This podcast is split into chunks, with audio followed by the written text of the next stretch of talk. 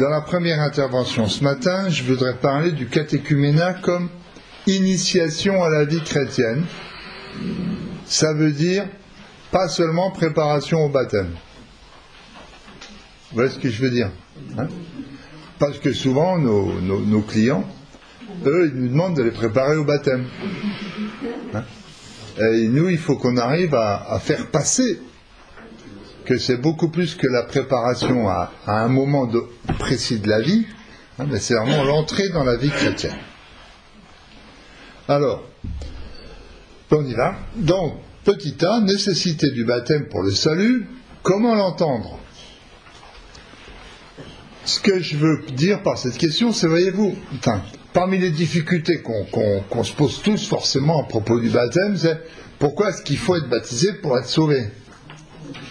Hein Comment comprendre ça d'une manière vraiment intelligente qui respecte notre condition d'humain et, Dieu quoi. On ne peut pas quand même prêter à Dieu des projets trop idiots. Normalement, il est intelligent, puisqu'il est l'intelligence même du monde.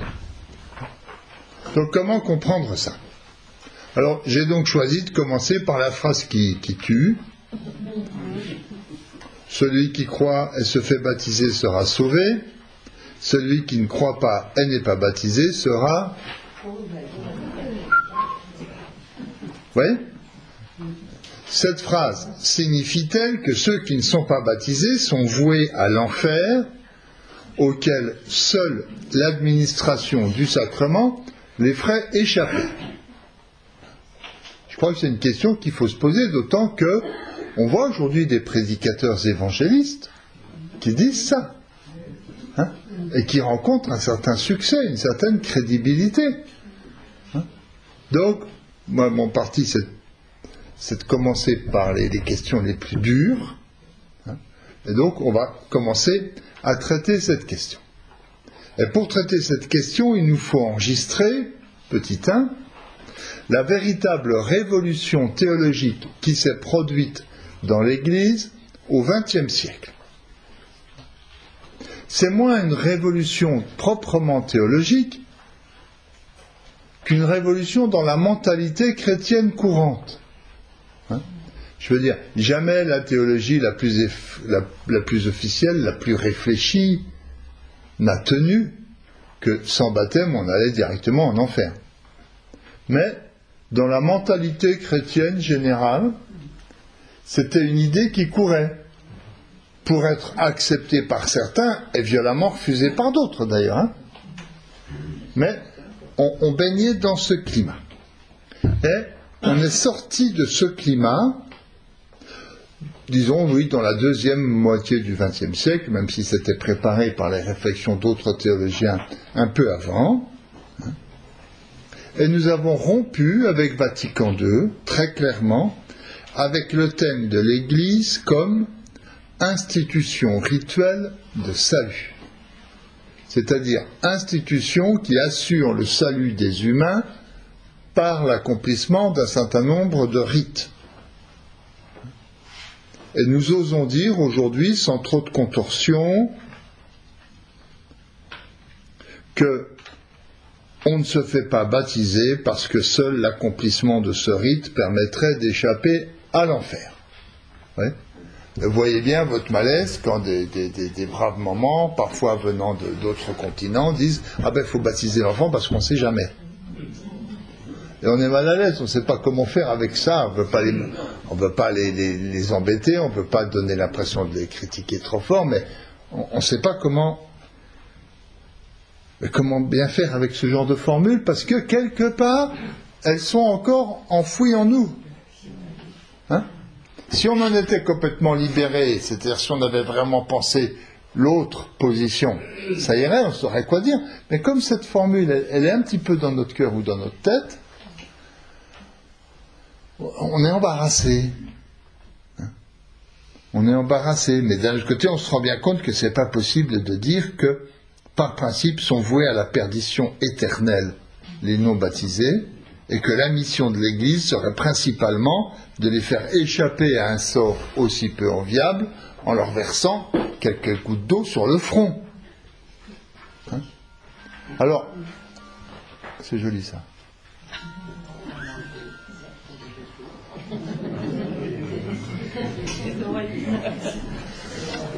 Donc, euh, un signe manifeste qu'on a rompu avec cette représentation, même si la rupture n'est pas toujours facile à gérer pour nous, hein, euh, c'est un certain nombre de textes très officiels du Concile Vatican II hein, concernant le salut des personnes non baptisées, et principalement dans le cadre du dialogue interreligieux. Hein, parce que quand on est dans un pays de chrétienté, hein, où tout le monde est baptisé, ça, ne coûte rien de dire que ceux qui ne sont pas baptisés vont en enfer, puisque tout le monde est baptisé.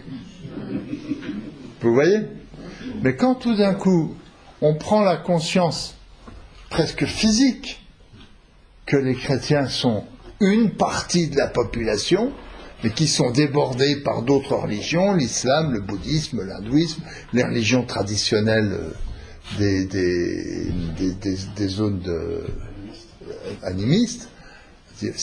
Attendez, ça va pas, il, est fou Dieu, quoi. Vous voyez ce que je veux dire? Il y a quelque chose qui, est choquant. C'est notre compréhension même de Dieu qui est atteinte par cette idée. Euh, et, donc, on a un certain nombre de textes qu'on va lire ensemble, que j'ai mis sur le papier. Gaudium et Spes 22, 5.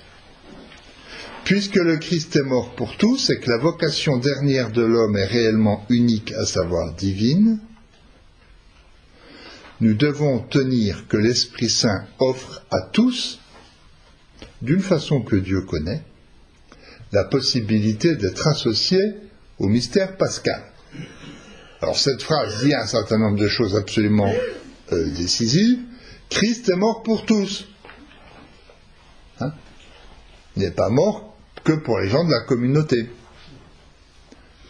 la mort du Christ, c'est le témoignage de la volonté salvifique universelle de Dieu. Dieu veut le salut de tous.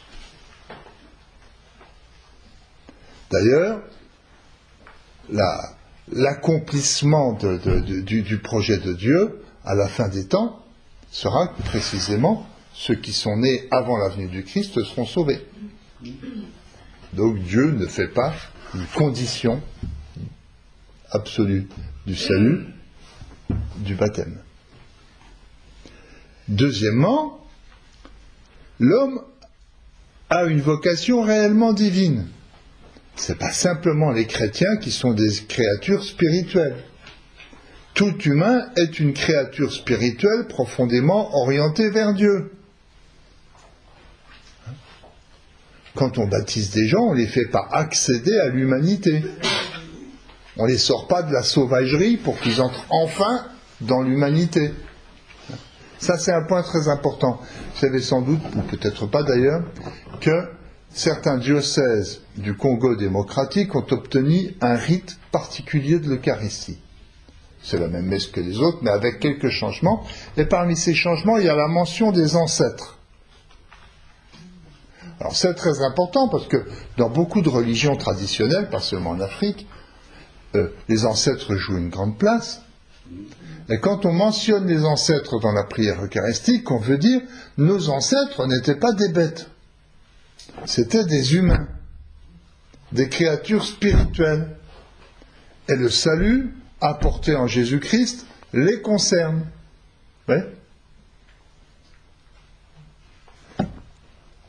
Voilà donc pourquoi nous devons tenir que l'Esprit Saint offre à tous, d'une façon que Dieu connaît, là, ça veut dire on ne sait pas très bien comment ça se passe, mais malheureusement d'ailleurs qu'on ne fait pas semblant de savoir, mais mais on dispose d'affirmations suffisamment claires dans la tradition que Dieu veut le salut de tous. Voilà.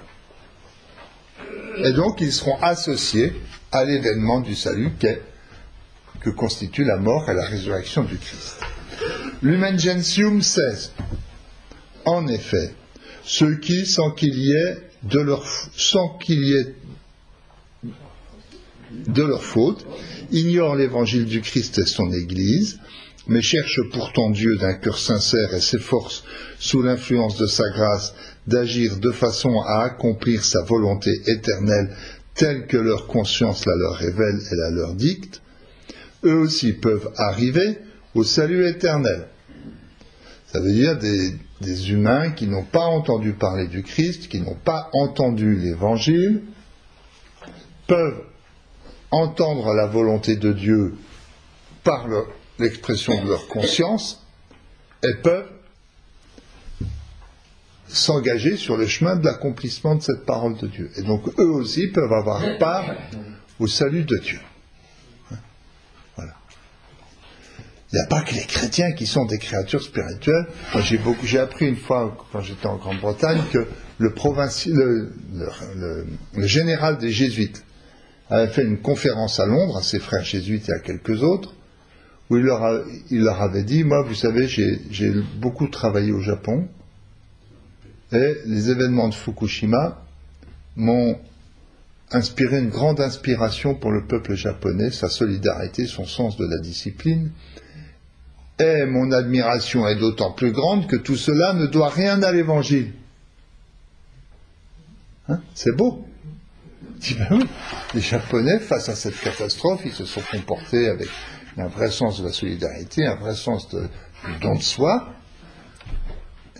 Et c'est, et c'est pas l'évangile et c'est pas la prédication de l'Église qui leur a mis ça dans le cœur. Oui J'ai juste un tout petit problème sur euh, ce, paragraphe. Ceux qui, sans cliquer de leur faute, ignorent l'évangile du Christ et sont l'Église, d'accord Ouais. Mais cherchent pourtant Dieu. Oui. C'est pas exactement ce qui est. Il y a plein de gens qui, des athées, ne cherchent pas Dieu. Or, des athées peuvent se comporter d'une manière tout à fait euh, euh, humaine. Alors, je, bonne question, je vais préciser. Il y a des gens qui cherchent Dieu, même s'ils ne savent pas que c'est Dieu qui cherche. Vous voyez? Ils cherchent l'absolu de la vie. Alors, ils ne lui donnent pas le nom d'un Dieu. Ils ne se représentent pas forcément comme un être personnel. Mais il y a des gens qui, qui sont à la recherche de Dieu, même si parce qu'ils le cherchent, ils ne savent pas ce que c'est. Hein? Ils cherchent la réalité toute puissante qui détermine leur vie et qui l'attire et qui la, en constitue le meilleur. Vous voyez? Sinon, on dirait qu'ils ont trouvé. Voilà. Troisième texte intéressant, c'est Dialogue et annonce. Hein. c'est une déclaration du Conseil pontifical pour le dialogue interreligieux et de la congrégation pour l'évangélisation. Il découle de ce mystère d'unité que tous ceux et celles qui sont sauvés participent, bien que différemment, au même mystère de salut en Jésus-Christ par son esprit. Les chrétiens en sont bien conscients grâce à leur foi, tandis que les autres demeurent inconscients du fait que Jésus-Christ est la source de leur salut.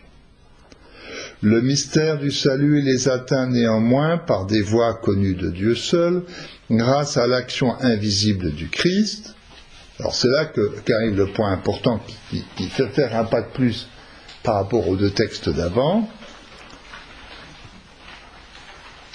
Concrètement, c'est dans la pratique sincère de ce qui est bon dans leur tradition religieuse et en suivant les directives de leur conscience que les membres des autres religions répondent positivement à l'appel de Dieu et reçoivent le salut en Jésus-Christ, même s'ils ne le connaissent et ne le confessent pas comme leur sauveur.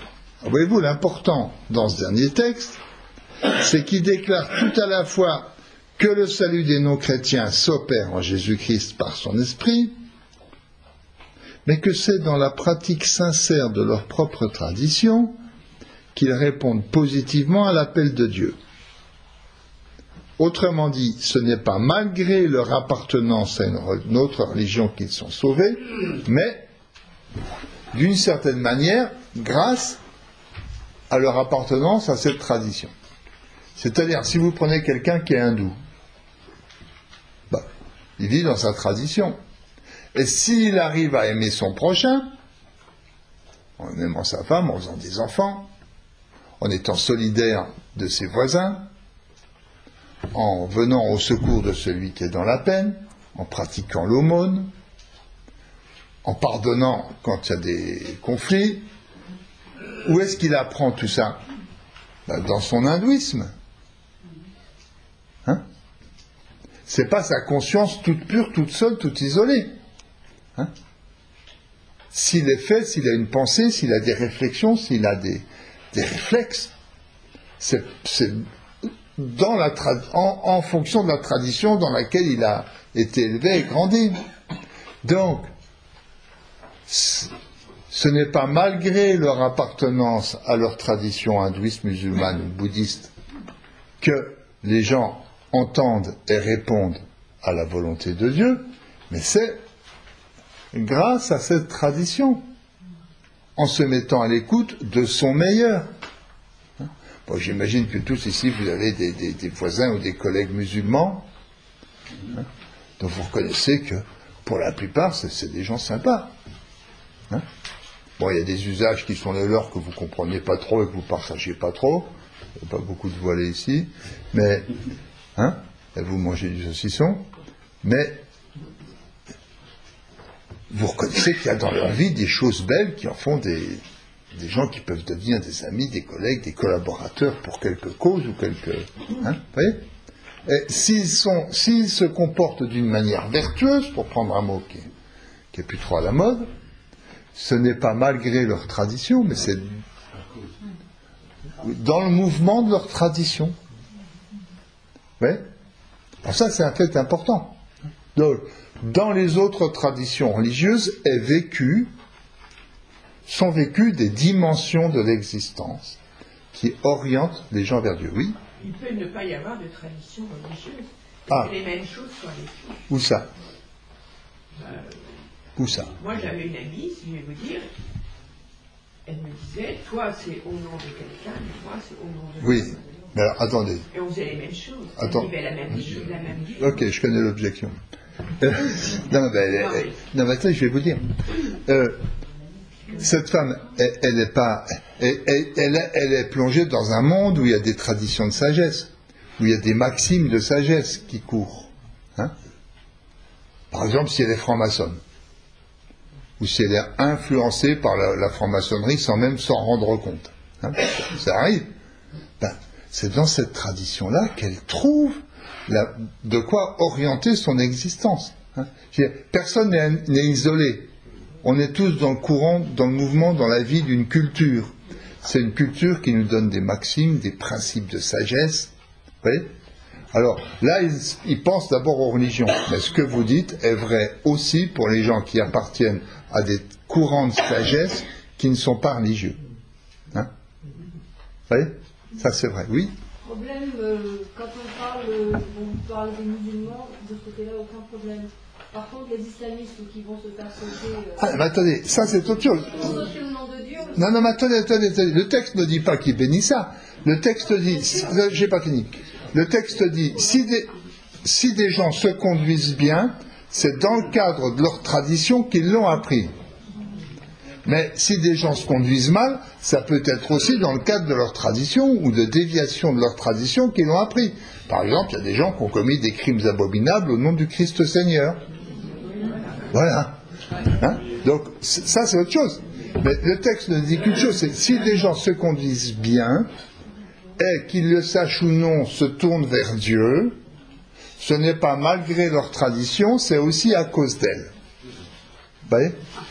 Et donc les traditions religieuses ou les sagesses euh, spirituelles ont un rôle positif dans le salut des non-chrétiens. Alors ça, c'est quelque chose de très important. Hein.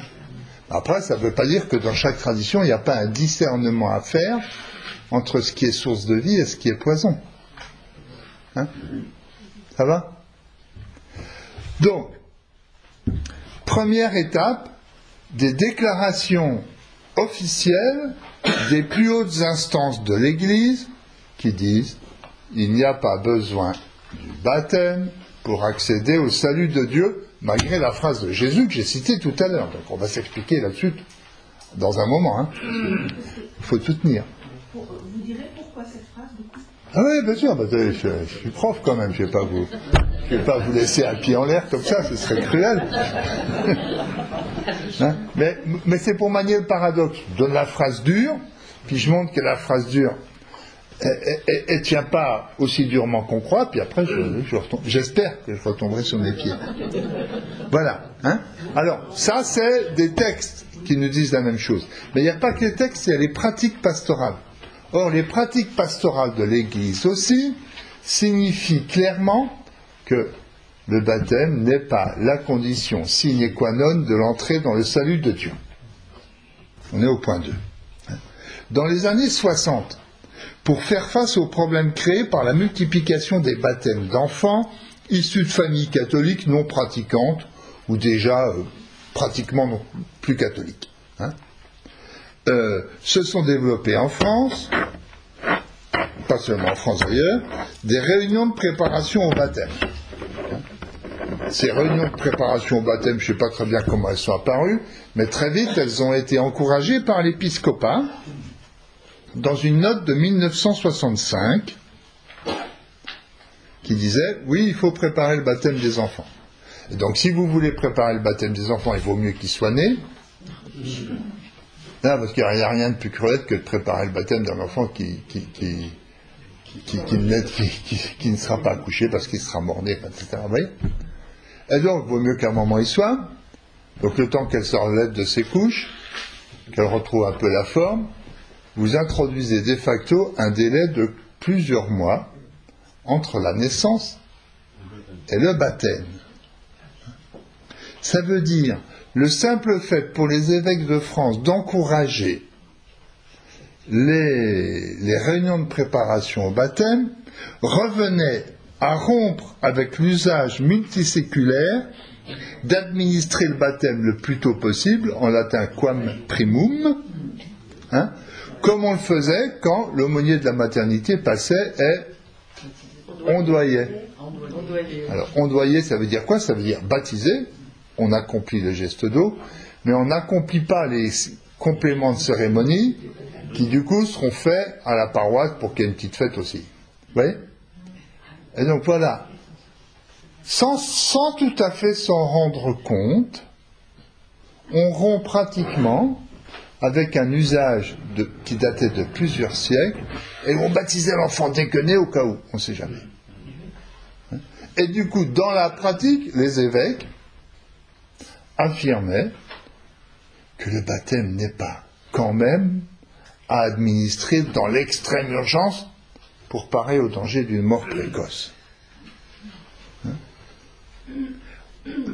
Et cette évolution dans la compréhension du baptême s'est trouvée renforcée par l'ajout au rituel des obsèques d'un rituel spécial pour les obsèques des enfants morts sans baptême, auxquels on refusait jusque-là les funérailles chrétiennes. Hein Ça veut dire que concrètement, on rompait avec les usages hérités de saint Augustin et son idée selon laquelle les âmes des enfants non baptisés seraient vouées à l'enfer. Une, idée qui n'a jamais été sanctionnée par la doctrine officielle, hein, puisque la doctrine officielle se contente de parler des limbes. Et les limbes, c'est pas l'enfer. L'enfer, c'est le, le- les limbes, c'est le lieu où l'être humain jouit de la satisfaction de son désir naturel, mais pas de son désir surnaturel. Voilà. C'est c'est une théorie un peu complexe que, que le pape Benoît XVI, qui était un théologien très, très rigoureux très méticuleux, il a fait nettoyer le problème. hein. Il a demandé à la plus haute instance théologique de l'Église, qui est la Commission théologique internationale, de faire le point sur la doctrine des limbes. Et la conclusion, vous l'avez dans votre texte, ça commence par notre conclusion, est que les multiples facteurs que nous avons examinés ci-dessus donnent des fondements théologiques et liturgiques sérieux pour espérer, souligner espérer, que les enfants qui meurent sans baptême seront sauvés et jouiront de la vision béatifique et pas simplement de la satisfaction de leurs désirs naturels, nous soulignons que ce sont des raisons d'espérer dans la prière plutôt que des fondements d'une connaissance certaine. Elles disent pas Dieu, on sait maintenant ce que Dieu doit faire, il a intérêt, sinon on va sévir. Hein. On espère que Dieu leur donnera le salut. Et pour votre compte, vous êtes sûr de votre salut? Vous l'espérez Donc vous êtes dans la même situation qu'eux. Vous voyez? Bon. Leur sort n'est pas très différent du nôtre. Nous qui mourrons alors que nous avons été baptisés, nous pouvons espérer sans certitude absolue être sauvés et jouir de la vision béatifique. Et avant, il y a un paragraphe que je viens de sauter, mais sur lequel je reviens, qui est celui du catéchisme de l'Église catholique. Quant aux enfants morts sans baptême, l'Église ne peut que les confier à la miséricorde de Dieu, comme elle le fait dans le rite des funérailles établi pour eux. En effet, la grande miséricorde de Dieu veut que tous les hommes soient sauvés, et la tendresse de Jésus qui lui a fait dire Laissez les enfants venir à moi les ne les empêchez pas, nous permettent d'espérer qu'il y a un chemin de salut pour les enfants morts sans baptême, d'autant plus pressant est aussi l'appel de l'Église à ne pas empêcher les petits-enfants de venir au Christ par le don du saint baptême. Mais s'il faut appeler les enfants à venir au Christ par le don du saint baptême, ce n'est donc pas pour les faire échapper d'une manière quasi mécanique à l'enfer, ou un sort qui est quand même un peu préférable, mais pas terrible quand même, que, sont les limbes. Vous voyez Alors je n'oublie pas qu'on répondra à la question à la fin. Voilà. Alors, cette idée que le baptême demeure urgent, alors qu'il n'est pas la condition sine qua non du salut, c'est un peu un paradoxe. Comment dire, comment réfléchir l'urgence d'un baptême s'il n'est plus réfléchi de façon un peu immédiate comme la condition sine qua non. Vous voyez? Alors je pense que ça c'est une question très féconde, mais une question difficile. Hein. une question difficile que Possis se posait au début de, sa grande euh, encyclique missionnaire euh, à, euh, Evangelii euh, Vous voyez hein? Il dit, mais alors, euh, si Dieu peut sauver indépendamment du baptême, est-ce que ça nous dispense d'être missionnaires? Voilà. Mais alors, si pour, est-ce que pour justifier notre tâche missionnaire, est-ce qu'il faut qu'on commence à dire un peu n'importe quoi en faisant de Dieu un vizir cruel qui, euh, en fonction du coup de tampon qui est ou non sur la carte, vous oriente dans la voie droite ou dans la voie de gauche. Vous voyez C'est quelque chose qui est très important à penser. il y a un texte récent, je ne vous l'ai pas mis là pour pas allonger, mais de la Commission théologique internationale qui réfléchit sur la mission de l'Église et qui dit non, euh, nous proposons l'amitié de Jésus-Christ, et ça, c'est urgent. Mais c'est urgent au-delà de toute nécessité si j'ose dire. Alors essayons de réfléchir à ça, qui nous oblige à poser autrement la question de la foi en Jésus-Christ. Donc petit a, l'Église ne s'est pas proposé sa foi autrement que sous forme sacramentelle. Ce qui sauve en effet, c'est de croire et d'être baptisé,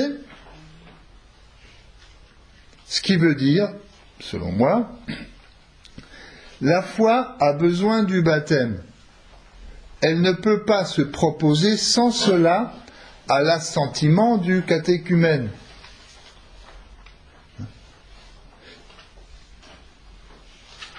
Hein? La foi ne peut pas se vivre sans gestes. Et ces gestes sont des gestes efficaces, mais il faut comprendre leur efficacité. Hein. Et en particulier, j'ai tendance à lutter très fermement aujourd'hui, mais je ne suis pas le seul heureusement, contre une conception des sacrements comme expression de soi. La célébration du baptême n'est pas le lieu où j'exprime ma foi. Hein? C'est pas le lieu où j'exprime mes sentiments et mes convictions. C'est le lieu où l'Église s'adresse à moi. C'est le lieu où je réponds à un appel.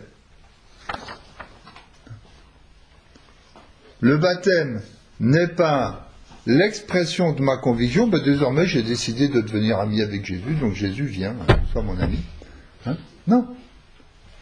Le baptême, c'est le moment où je suis reçu dans la foi. D'ailleurs, ce qui perd, c'est de ne pas croire. Ce n'est pas de ne pas être baptisé. Dans la phrase de Marc hein.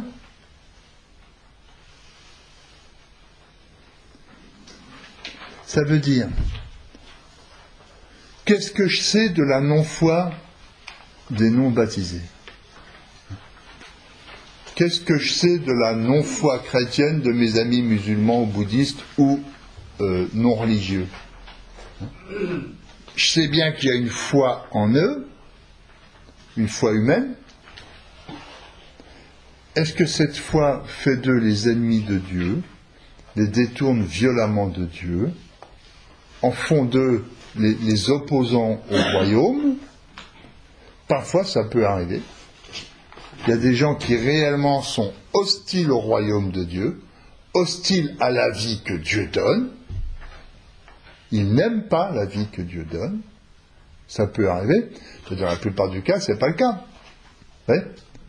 Beaucoup de nos amis qui ont d'autres convictions religieuses que nous sont des braves gens qui souvent font des choses plus admirables que nous en certaines circonstances et dont on voit bien qu'ils sont aux prises avec Dieu.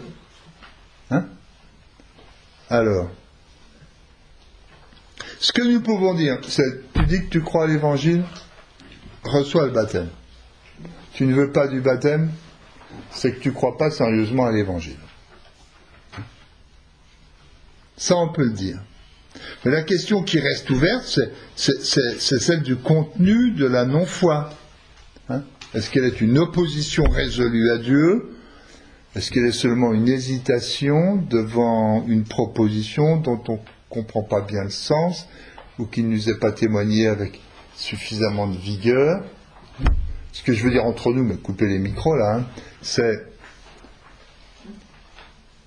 pour quelqu'un qui est loin de l'Église, qui est loin de la foi, il y a de bonnes raisons de ne pas devenir chrétien. Vous voyez ce que je veux dire? Au sens où ils ont reçu le message chrétien d'une manière qui a pu être par moments anti-évangélique, hein, parce qu'ils ont entendu commenter l'évangile d'une manière qui, qui lui était contraire, donc ils ne peuvent pas y adhérer. Ça arrive. Il ne faut pas faire du masochisme. Tous les témoignages rendus à l'évangile ne sont pas de ce genre, mais ça arrive. Donc on peut avoir, ouvrez les guillemets, de bonnes raisons de ne pas adhérer à l'évangile. Et une partie de notre travail de témoignage, c'est de, lever, de supprimer ces, ouvrez les guillemets, bonnes raisons.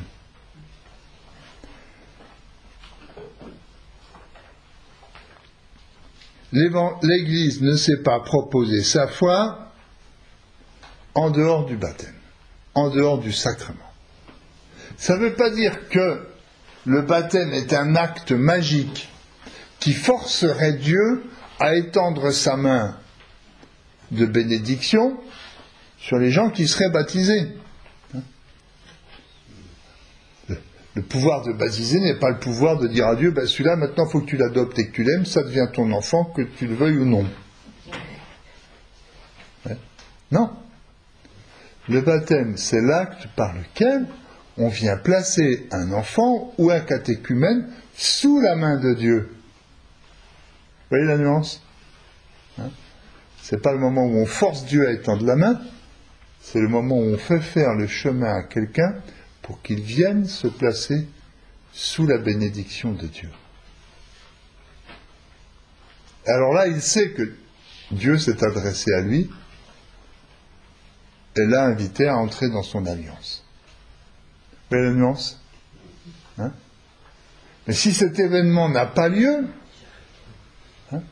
alors cet événement, il a déjà lieu dans le cœur de la personne à plusieurs reprises, il a déjà lieu dans les rencontres qu'on fait au catéchuménat, hein, qui sont déjà des lieux d'une rencontre de Dieu, j'espère, mais il a lieu d'une manière décisive au moment où, de la part de Dieu, la question lui est posée.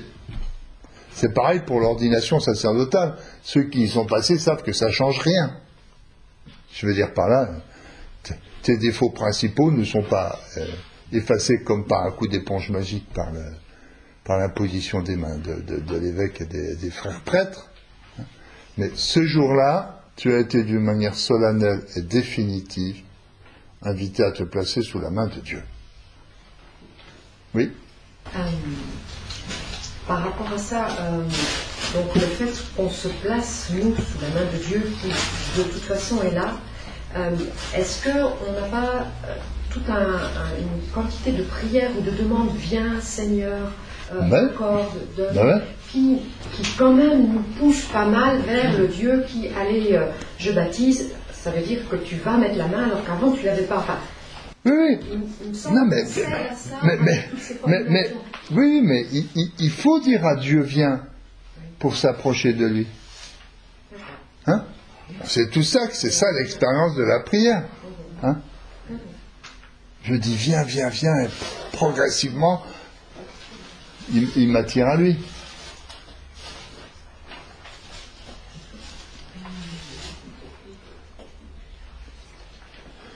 Ce qu'il faut, c'est déplacer légèrement notre manière de comprendre la foi chrétienne. Hein? la foi chrétienne, c'est l'entrée dans la vie de Dieu. C'est l'entrée dans la nouvelle communion avec Dieu. C'est l'entrée ou la réception du royaume de Dieu, où c'est l'événement de la justification. Royaume, c'est dans les évangiles synoptiques. La vie, c'est c'est Saint Jean. Et la justification, c'est voilà. Trois manières de dire ce qui se passe hein, dans, dans la vie de foi. Si j'ose dire, être chrétien, ce n'est pas simplement croire que Jésus est fils de Dieu comme une affirmation abstraite. Être chrétien, c'est entrer dans la vie qu'il me propose et découvrir ainsi qu'il est bien le Fils de Dieu qu'on m'annonce.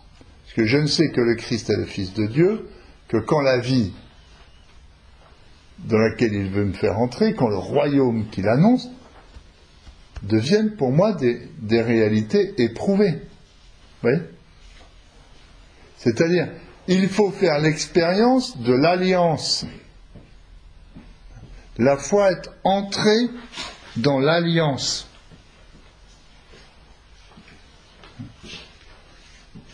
Le Christ n'est pas venu nous apporter une doctrine qu'il faudrait tenir pour vraie en dépit de tout, pour ensuite en tirer quelques conséquences pratiques dans le quotidien. Il est venu apporter la vie.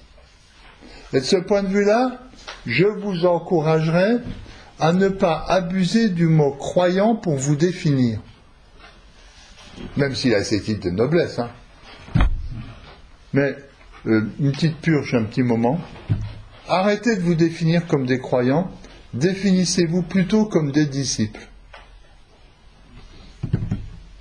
Je veux dire, quand on se dit je suis disciple, on est obligé de dire de qui on est le disciple.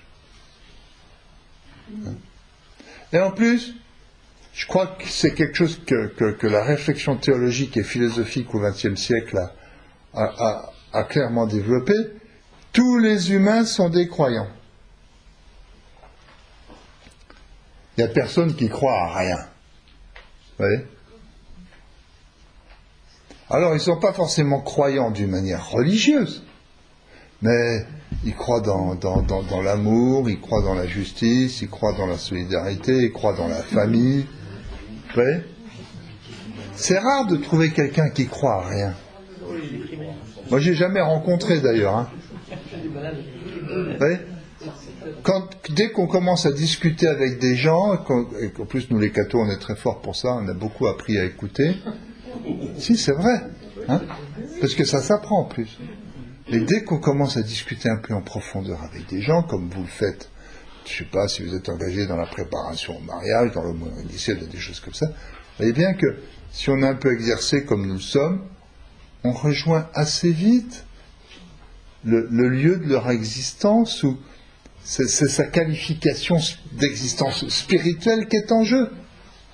Je me rappelle, j'ai été vicaire à Fontenay-sous-Bois, dans, la banlieue parisienne, municipalité communiste détendue et sympa, et à un moment donné, alors qu'il n'y a pas trop d'échéance électorale en vue, le maire dit, mais moi je voudrais bien rencontrer le clergé. Ok, donc on fait un petit repas avec les prêtres, les diacres, les laïcs en mission ecclésiale, et euh, on se retrouve donc à une, grosse vingtaine, parité, municipalité et, clergé au sens large.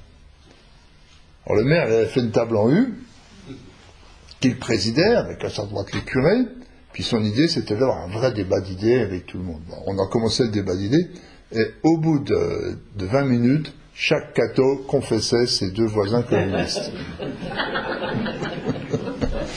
Vous voyez ce que je veux dire? Parce que la vie des gens nous intéresse, parce que cette passion pour la vie des gens fait que on, appelle l'expression de, ce qui fait d'eux des, êtres de conviction, des êtres de, intéressés par, par, la solidarité, par la société, par. Vous Voilà. Donc tout le monde est croyant. D'une manière ou d'une autre, ça ne veut pas dire que tout le monde est saint. Vous voyez bien, hein, attention, il faut nuancer. Mais tout le monde est croyant. Nous, nous sommes croyants à la manière des disciples de Jésus.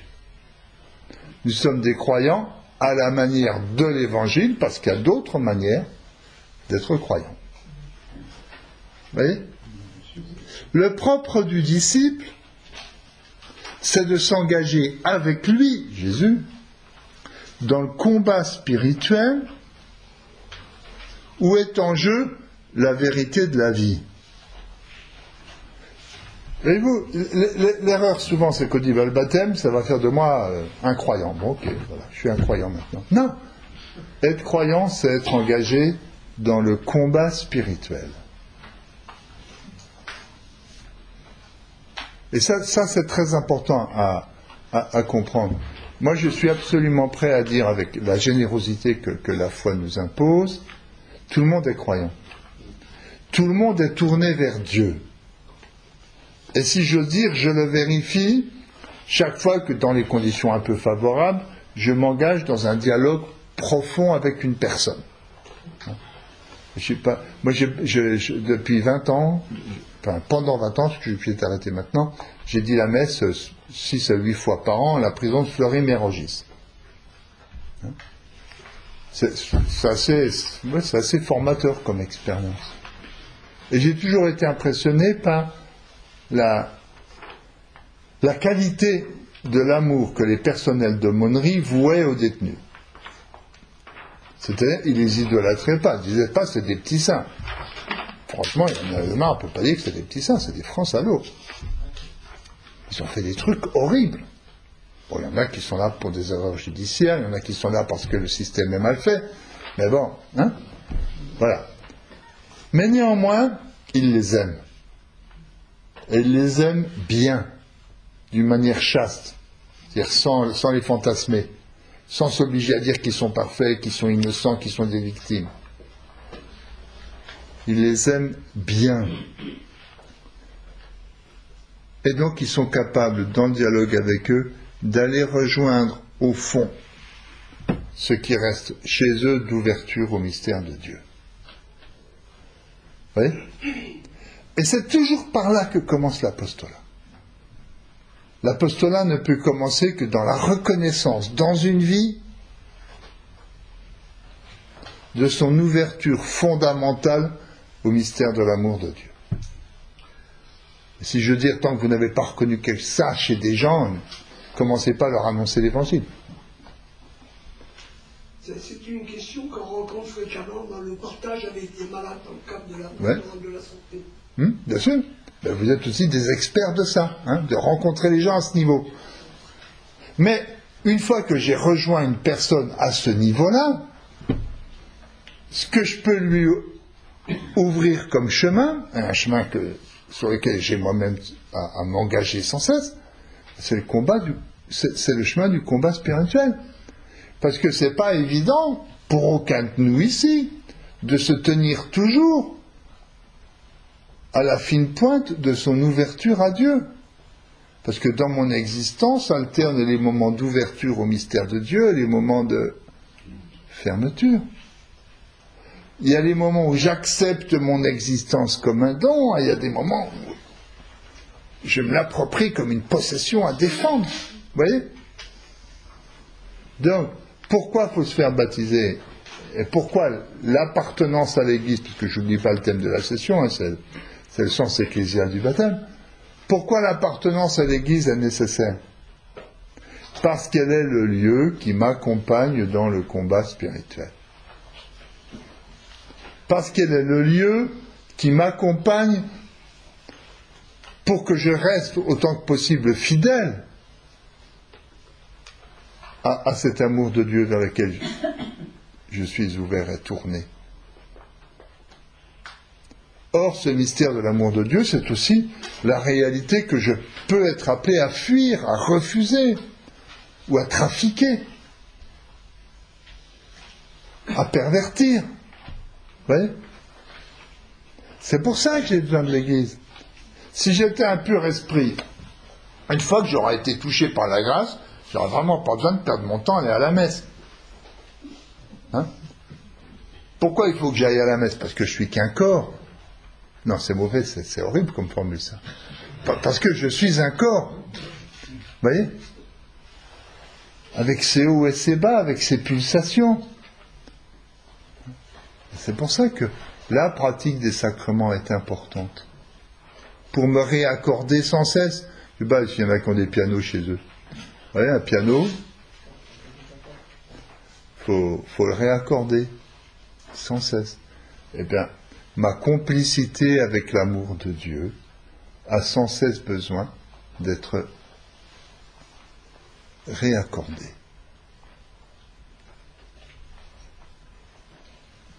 Nous sommes disciples. En anglais, ils ont un mot tout à fait charmant qui s'appelle discipleship. C'est-à-dire la disciplinité. Hein? Le fait d'être disciple. Hein? Nous, on n'a pas l'équivalent en français, c'est dommage. Mais par contre, on a un mot qui est bien intéressant en français qui est discipline. Ah bah, bien sûr que non, c'est la même chose. mais ce mot, il est intéressant. Être disciple, c'est être faire partie de ceux qui acceptent de se faire discipliner par Jésus. Ou pour dire les choses d'une manière moins scolaire, qui acceptent de s'entraîner à suivre la route de l'Évangile. Parfois, j'utilise l'image en disant, on se représente trop souvent l'Église comme une salle d'enseignement où un prof derrière un micro s'adresse à une foule. Non, c'est plus une salle de gymnastique où un coach fait faire les exercices. Oui hein? C'est pas simplement une question d'enseignement, même si la dimension d'enseignement est, très importante. J'ai fait pendant 30 ans, donc je ne vais pas en dire du mal. Mais, voyez, la dimension de l'entraînement, de l'exercice spirituel, comme on dit chez les jésuites, hein, mais pas seulement chez eux, est, très important. Voyez bien vos catéchumènes. Il ne suffit pas de, les écouter et de leur faire l'école. Il y a une zone entre les deux, et qui qui est à mon avis même la zone principale, qui est la zone des exercices spirituels. Allez, tu vas apprendre à faire le silence dans ton cœur. Tu vas apprendre à relire ta vie. Tu vas apprendre à lire l'évangile.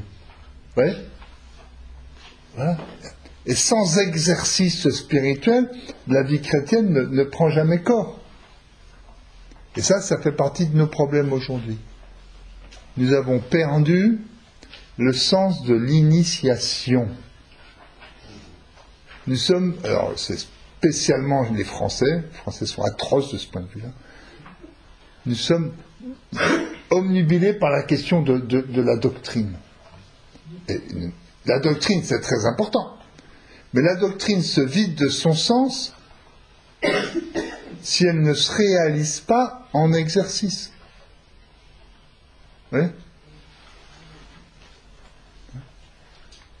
Comprendre intellectuellement ce que ça veut dire Jésus est le Seigneur, ça n'a pas encore, ce n'est pas encore en avoir fait le Seigneur de ma vie. Hein? Bon, voilà. Combat spirituel. Point B. Le combat spirituel perdu d'Ève et Adam au jardin. Alors, je, vous dévoile toutes mes cartes. Hein. Il y a le combat spirituel perdu d'Ève et Adam au jardin et le combat spirituel gagné de Christ. Alors, euh, alors voilà, c'est ça qui est difficile. C'est au désert,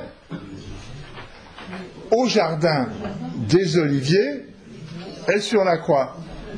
Vous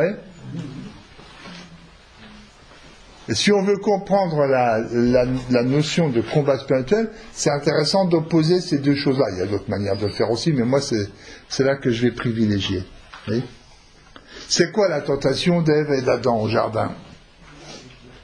Est-ce que c'est de, de, de, reprendre trois fois de la soupe alors qu'il faut faire le régime? Est-ce que c'est d'avoir une mauvaise pensée et la tentation d'y céder? Non.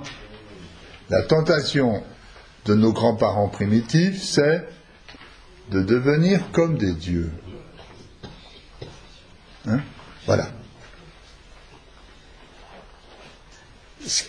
Il y, a, une lecture rationaliste du, récit de, la tentation d'Adam et Ève, hein, qui dit Adam et Ève sont tentés, ils sont confrontés à la question de distinguer le bien et le mal, et donc à sortir de, de leur animalité pour entrer dans l'histoire. Hein? Non. L'histoire d'Adam et Ève, elle, a commencé avant, quand Dieu leur fait la promesse, et leur donne les commandements en même temps, croissez, soyez prolifiques, et dominez la terre. Ils ont une vocation historique. C'est d'ailleurs très important pour nous. Hein tout humain, à l'instar d'Adam et Ève, est quelqu'un à qui s'adresse la parole de Dieu, croissez, soyez prolifiques et dominez la terre. Mais sur ce chemin, la tentation, c'est de devenir comme des dieux. Dieu vous a dit de ne pas manger l'arbre du, du jardin, sinon vous mourrez. Vous ne mourrez pas vous serez comme des dieux. Et c'est quoi être comme des dieux? Être comme des dieux, c'est, selon le fantasme qui est nôtre, c'est être capable d'orienter sa vie avec assurance sur le chemin du bonheur en écartant le malheur. Parce que ce qui est en cause dans, l'arbre du bien et du mal, ce n'est pas le bien et le mal moral. C'est la sagesse qui permet de s'assurer de toujours trouver la bonne solution pour le bonheur et écarter le malheur. Être comme un Dieu, selon la conception que nous nous en avons, c'est être capable de plier le réel à notre cas de volonté. Être fort comme un Dieu, oui, c'est ça, c'est être capable de plier le réel à nos cas de volonté que rien ne nous résiste. Si j'ose dire, Adam et Ève ont envie d'être comme des dieux parce qu'ils n'ont pas envie d'être à la ressemblance de Dieu. Est-ce que la puissance de Dieu, c'est de plier le réel à ses quatre volontés Non. La toute-puissance de Dieu, c'est le don généreux de la vie sans retour sur soi. Lisons le texte suivant. Celui qui est tout premier n'est pas une réalité qui reposerait en elle-même et serait du même coup saisissable. Il est une réalité telle qu'elle consiste uniquement dans le mouvement de se donner. Source qui coule sans avoir, sans avoir en arrière d'elle-même une fontaine où elle puiserait. Acte qui engendre sans un réservoir de semences auquel il recourrait, et sans tout un organisme qui accomplirait l'acte en question. C'est dans un pur acte de se répandre que Dieu le Père est lui-même qu'il est, si l'on veut, une personne d'une manière éminente. C'est un texte un peu compliqué, mais je vous l'ai donné par écrit, comme ça vous pourrez le reprendre, que je trouve magnifique. Il nous dit en quoi consiste la perfection de Dieu La perfection de Dieu, le Père, c'est d'être pur acte de don de la vie.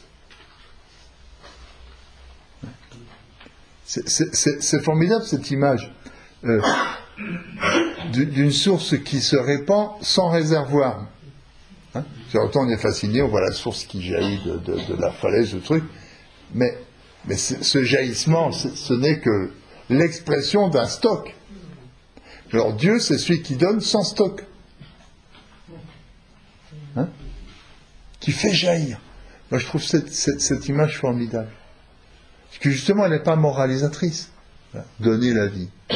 Et si nous, nous pouvons être associés à la perfection de Dieu, si nous pouvons être parfaits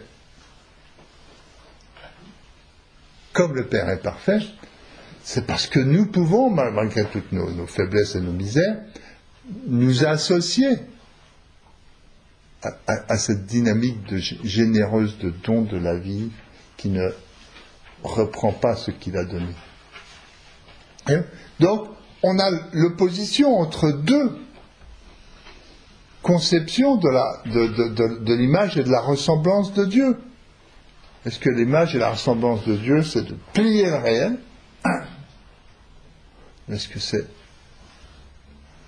de participer avec générosité au don de la vie hein Et eux, c'est, c'est la première qui les intéresse. Tout ramener à eux.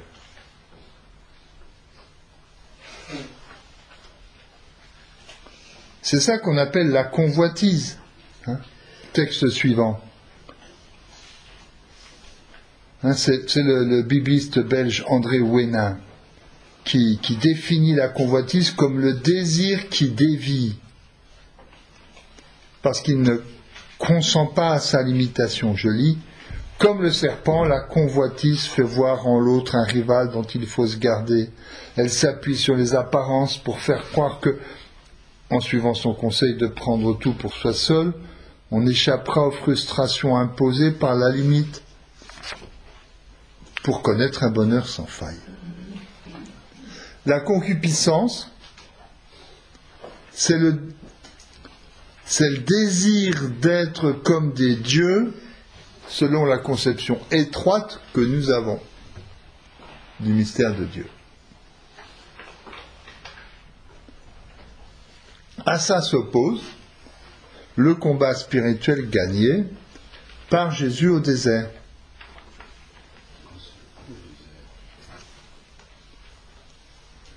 Jésus meurt compté au nombre des pécheurs. Il a été fait péché pour nous de Corinthiens 5. Pourtant, la conviction de l'Église primitive, c'est que Jésus n'a pas péché. Cette affirmation centrale doit s'entendre au sens le plus profond. Ça ne veut pas dire que Jésus n'a pas eu une fois ou l'autre envie de, boire un verre de plus pendant le repas en disant bon, il faut quand même que j'arrête parce que c'est mauvais pour la santé. Hein? Ça ne veut pas dire qu'il s'est mis en colère de temps en temps. Non, dire que Jésus n'a pas péché, c'est dire qu'il n'a pas succombé à la parole du tentateur, dont le récit de la Genèse nous rapporte qu'il suggéra de devenir comme des dieux. Au contraire, Jésus, nouvel Adam, n'a pas considéré comme une proie à saisir d'être l'égal de Dieu. C'est fort ça. Si on l'applique vraiment à Jésus. lui qui de frère ayez en vous les sentiments qui furent dans le Christ Jésus, lui qui, de condition divine,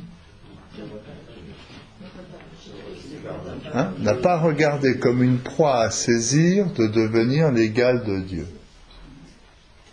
Je transcris à peine brutalement, c'est parce que devenir Dieu ne l'intéresse pas que Jésus est le Fils.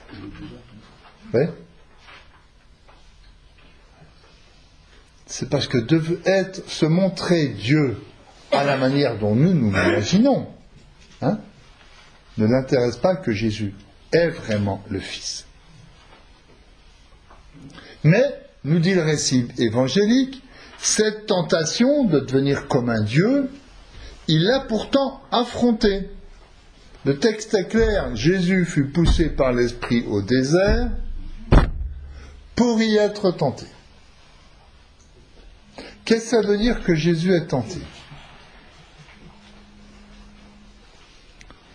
Ça veut dire qu'il a eu à discerner quel était le concernant, la voie à suivre pour accomplir sa mission.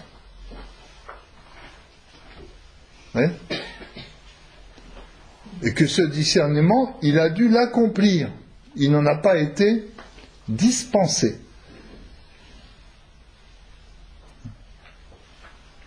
Et ce discernement, il a, il a à l'accomplir quand se présente à lui la tentation dans les trois paroles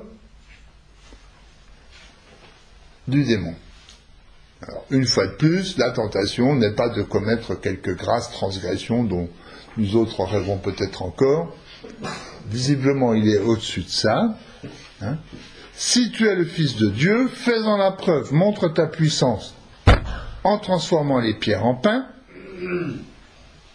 accomplis le geste héroïque par excellence en te jetant plein de confiance du haut de la haute tour du temple, alors ton règne s'étendra sur la terre.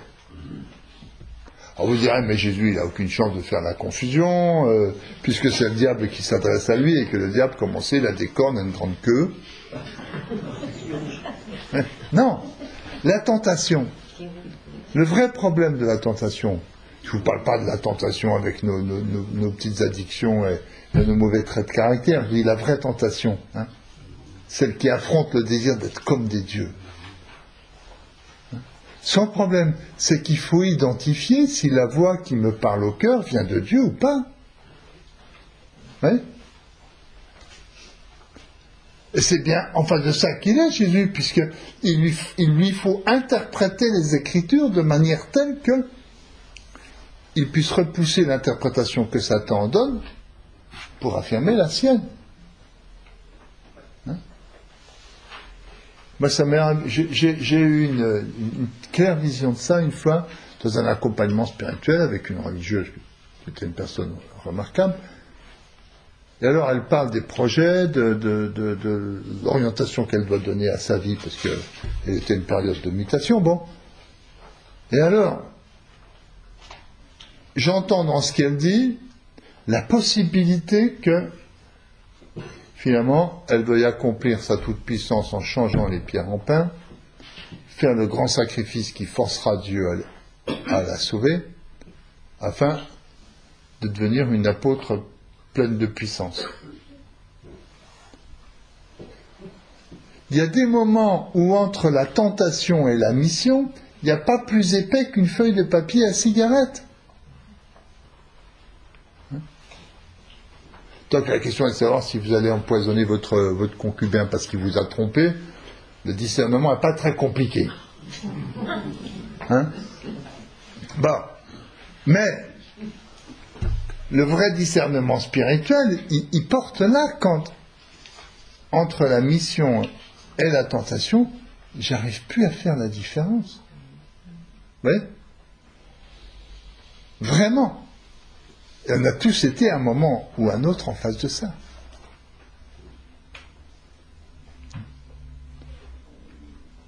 Jésus a été affronté à des manières erronées de comprendre sa mission. Par exemple, après la multiplication des pains, il a dû s'enfuir parce que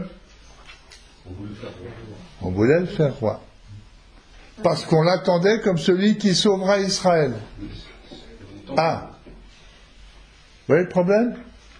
Et ça veut dire qu'il a eu à faire le discernement. Alors, le, le- le déroulement psychologique de, de- de ce, de- de ce discernement ne, nous est pas euh, dévoilé. C'est d'ailleurs pas très intéressant. Ce qui est intéressant, c'est que Jésus doit résister à ça. C'est bien de ça, dans le fond, qu'il est question dans. Derrière Satan, à un moment aussi. Et à qui derrière Satan Parce que Pierre lui fait quelle proposition. Voilà. Vous voyez Et il a dû résister à ça.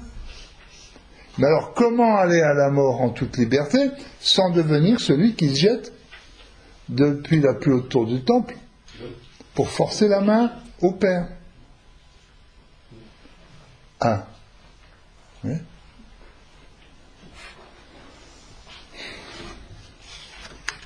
Et vous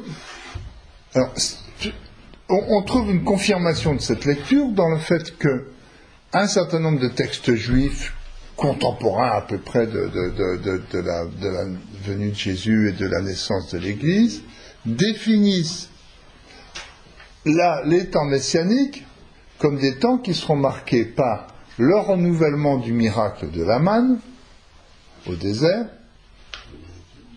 la nourriture, un grand miracle qui se produirait dans le temple, le fait de tomber de la pluie autour, et la restauration d'Israël dans ses pleins pouvoirs. Donc, ce que Satan fait miroiter à Jésus, c'est vraiment une manière crédible d'accomplir sa mission. Il ne lui fait pas une grosse caricature bien dégueulasse qui serait pas difficile à déchirer. Voyez C'est pas Harakiri ou Charlie Hebdo. Non. Quelque chose de très subtil. Comment discerner ça?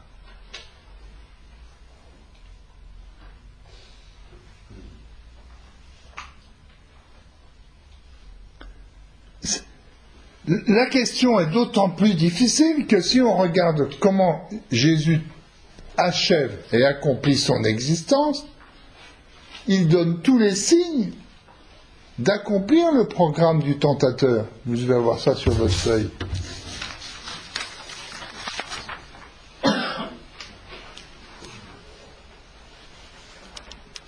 Oui, c'est le point 5, le retournement christique de l'inversion. Lisons ensemble. Si tu es le Fils de Dieu, ordonne à cette pierre de se changer. Ah ouais, d'accord, bah, bah oui, c'est le point 3. En plus, mais moi sur la feuille que j'ai là, c'est 5 quand même. Bon, enfin, peu importe. Si tu es le Fils de Dieu, ordine à cette pierre de se changer en pain, dit le tentateur. Et comme en écho, lors du dernier repas qu'il prit avec ses disciples la veille de sa mort, Jésus prit du pain et dit, Ceci est mon corps, livré pour vous. Et se présente ainsi comme celui qui donne aux hommes la nourriture spirituelle dont ils ont besoin. Vous voyez Si tu es le Fils de Dieu, jette-toi d'ici en bas, car il est écrit, Il donnera pour toi des ordres à ses anges afin qu'ils te gardent, ils te porteront dans leurs mains, de peur que tu ne heurtes quelques pierres. Comme en écho, Jésus au jardin priait, Si tu veux, éloigne de moi cette coupe. Alors lui apparut venant du ciel un ange qui le réconfortait. En proie à la détresse, sa sueur devint comme de grosses gouttes de sang. Enfin, sur la croix, Jésus dit en un grand cri, Père, entre tes mains, je remets mon esprit. Donc Jésus est bien celui qui se, laisse précipiter dans la mort en obéissance à Dieu. 3. L'emmenant encore plus haut, le diable lui fit voir tous les royaumes de l'univers. Et il lui dit, je te donnerai toute cette puissance et la gloire de ces royaumes. Comme en écho, Jésus ressuscité rejoint ses disciples sur la montagne où il leur avait ordonné de se rendre, et il leur adresse cette parole. Tout pouvoir m'a été donné, allez donc de toutes les nations, faites des disciples, en leur reprenant à respecter tout ce que je vous ai prescrit. Donc Jésus promet donc bien à ses disciples de gagner tous les royaumes de la terre. Vu? Il y a une similarité impressionnante. Le diable le tente d'être celui qui peut renouveler le, miracle de la manne, et Jésus fait mieux, il donne la, nourriture spirituelle. Le pain de vie tel que ceux qui en le mangeront ne connaîtront pas la mort. Ok? Le diable le tente de mettre Dieu au défi en se laissant précipiter dans la mort, et Jésus va à la croix.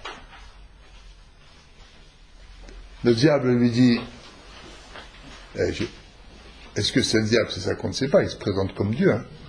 Le diable lui dit, si tu m'adores, tu auras tous les, tous les royaumes de la terre, et Jésus est ressuscité. Ouvre à ses disciples le projet de gagner tous les royaumes de la terre. Voyez-vous Où est la différence? Voilà. C'est une vraie question. Où est la différence?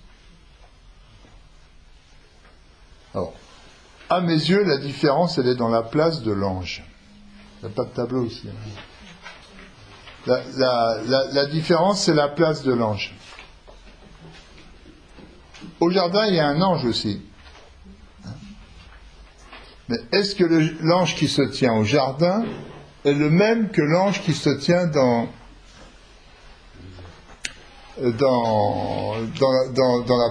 le psaume qui, que, cite le tentateur.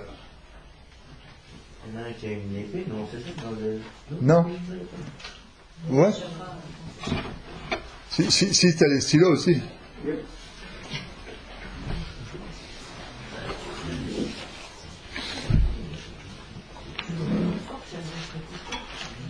Allez, réfléchissez. C'est quoi la différence entre les deux anges?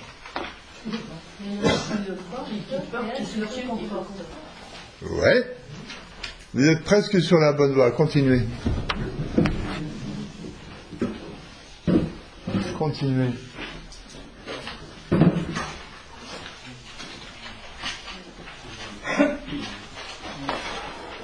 Il y en a un qui le porte. Il y en a un qui le porte et l'autre qui le réconforte. Non, la différence n'est pas encore assez bien. Soyez plus près du texte. Il y en a qui empêche d'avoir mal et l'autre qui vient après qui est là. Il y en a un qui le portera. Et il aura pas mal. Et il y en a un qui le console. Vous voyez? C'est deux choses bien différentes. De s'abandonner à la logique de son destin dans la confiance d'être aimé. Et c'est une autre chose d'accomplir une performance en vue de la récompense. De, hein, le saut dans la mort qui est proposé à Jésus, il a dit, tu verras comment ça se passera bien, il y aura l'ange qui te qui t'accueillera. Alors que au jardin, Jésus qui prie dans, la détresse est enveloppé par, par l'ange. Il s'appuie sur la certitude qui lui est donnée de l'amour du Père, puisque l'ange c'est la présence de Dieu. Hein. C'est un décalage de presque rien qui change tout. Est-ce que je mets ma confiance dans la grâce qui m'a été accordée Ou est-ce que j'accomplis des performances dans l'espoir d'être justifié? Hein? Ça change beaucoup de choses. C'est une grille de, lecture de l'existence humaine, pas simplement chrétienne. Hein qui est, très important. Moi, je, donne parfois un autre geste, mais qui devient une chose. Hein. Quand on communie, on peut ou bien saisir l'hostie, ou la recevoir. Hein oh, il me rappelle une fois, j'ai piégé un pasteur protestant, c'est sympa. Je faisais une conférence comme ça et je dis toute la différence qu'il y a pour moi entre piquer l'hostie et la recevoir. Ah, bien voir, dit ça m'embête ta conférence parce que chez nous on communique comme ça. bon après c'est des gestes symboliques, tout, tout peut être corrigé à ce niveau-là, c'est pas la question. Mais viens. Prendre ou recevoir. Ramener à soi ou participer au mouvement généreux d'expansion de l'existence. Conquérir ou se laisser porter. C'est autour de ça que ça se joue. Hein. Et la, distinction entre les deux porte le beau nom de discernement spirituel. Le drame du discernement spirituel, c'est qu'il faut toujours qu'il recommence à s'exercer, parce que dès que j'ai bien compris quelque chose, je suis capable de le, retourner. C'est incroyable comme on est là-dessus. l'entraînement au combat spirituel, hein, l'entraînement au combat spirituel, c'est ça qui est en jeu dans l'existence chrétienne. Et c'est pour ça que la foi ne peut se proposer que sacramentellement. Hein? Comme un événement historique et pas simplement comme une conviction. Attention, je ne dis pas qu'il n'y a pas l'élément de la conviction dans la foi. Ah, attention, ne critiquez pas pour ça quand même. Mais, mais l'élément de la conviction perd sa, sa force et sa puissance s'il n'est pas accompagné de, la prise de corps, de l'exercice, de l'entraînement. Notez l'importance de la métaphore de, l'entraînement sportif ou du, combat chez Paul. Frère, j'ai mené le bon combat, j'aurai la couronne, etc. C'est physique la foi.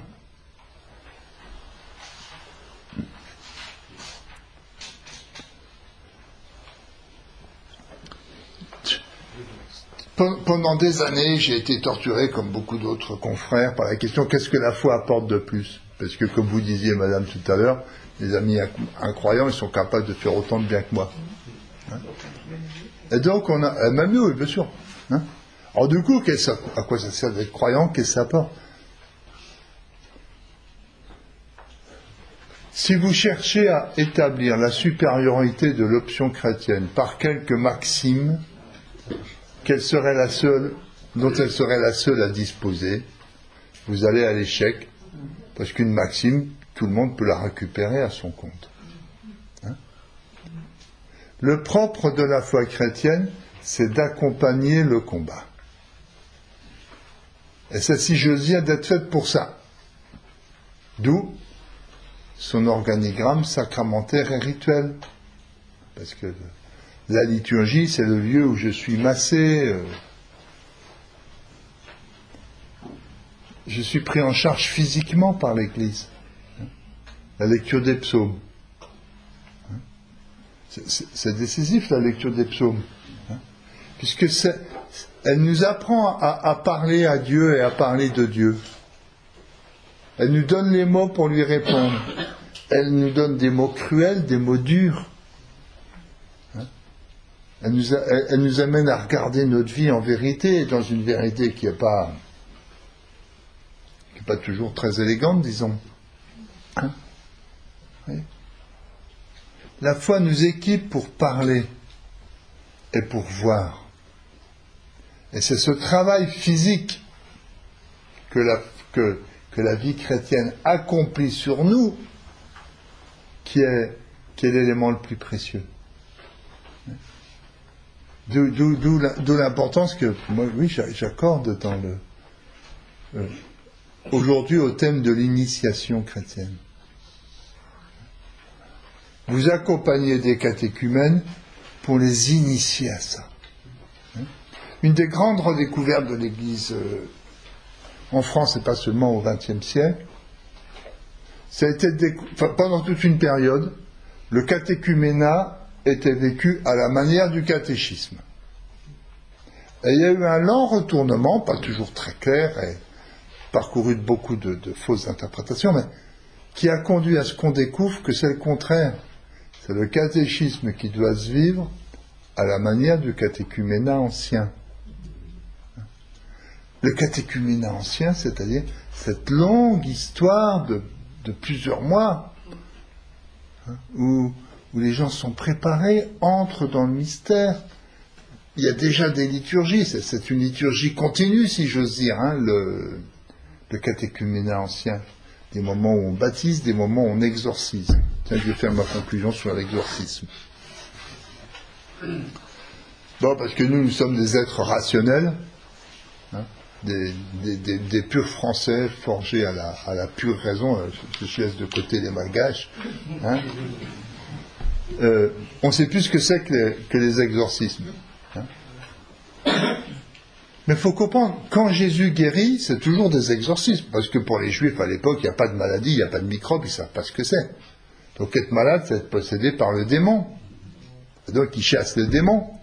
Mais vous, quand vous pensez à un démon, vous pensez donc au type avec une longue queue et ses cornes. Vous pensez à des phénomènes de possession un peu extraordinaires. Donc vous n'arrivez plus à y croire. Alors il y, a un proverbe subtil qui dit la plus grosse ruse du diable, c'est de, nous persuader qu'il n'existe pas. Et justement, il se laisse identifier à des trucs bizarres comme ça, un peu hurluberlus, que, ben bon. Non, le démon on le connaît. Le démon, c'est la rancune sans merci qui me pourrit le cœur. Le démon, c'est celui qui m'inspire une jalousie qui ne guérit jamais et qui fait que je regarde toujours les autres avec envie comme des rivaux. Hein? le démon, c'est, c'est que je n'arrive pas à me libérer d'un certain nombre de pensées qui m'obsèdent, des pensées de revanche, des pensées de jalousie, des pensées de colère, que je suis plus capable de, lui dire bon écoute c'est pas grave, on recommence plus et on y va. Vous voyez? Le démon on le connaît très bien, mais comme on s'en donne une bonne image caricaturale, on ne mène pas le combat avec lui sur les vrais terrains. Hein ah ouais, les exorcismes si c'est pas pour, chasser un démon qui ressemblerait plus ou moins à des crises d'épilepsie. Mais un vrai démon, c'est celui qui me pourrit bien la vie et qui fait de moi quelqu'un de méchant. Quelqu'un de dur. Ah, alors les exorcismes, ça vaut la peine. Vous voyez hein Voilà. Et je crois que la, grande force de la redécouverte donc du catéchuménat qui est récente hein, dans l'Église, c'est court du XXe siècle. À ce moment-là, on comprend. Ah oui, le catéchuménat, c'est un chemin d'initiation, un chemin lent qui pétrit le cœur, qui l'ouvre, un chemin lent où j'apprends à me redresser mais pour apprendre à me redresser, il faut que j'apprenne à m'agenouiller. Ah ben oui, c'est vrai. Vous la, la liturgie, c'est très important. Vous voulez apprendre à des enfants ce que c'est que la présence réelle? Apprenez-les à s'incliner devant le Saint-Sacrement. Pas d'une manière obsessionnelle, pas d'une manière raide et coincée. Non. Apprenez-les à s'incliner pendant, la consécration. Vous voyez? Donc c'est ce chemin d'initiation. Et c'est pour ça que le baptême est indispensable à la foi, même s'il n'est pas la condition sine qua non pour que Dieu nous accorde l'hospitalité dans son royaume. Amen.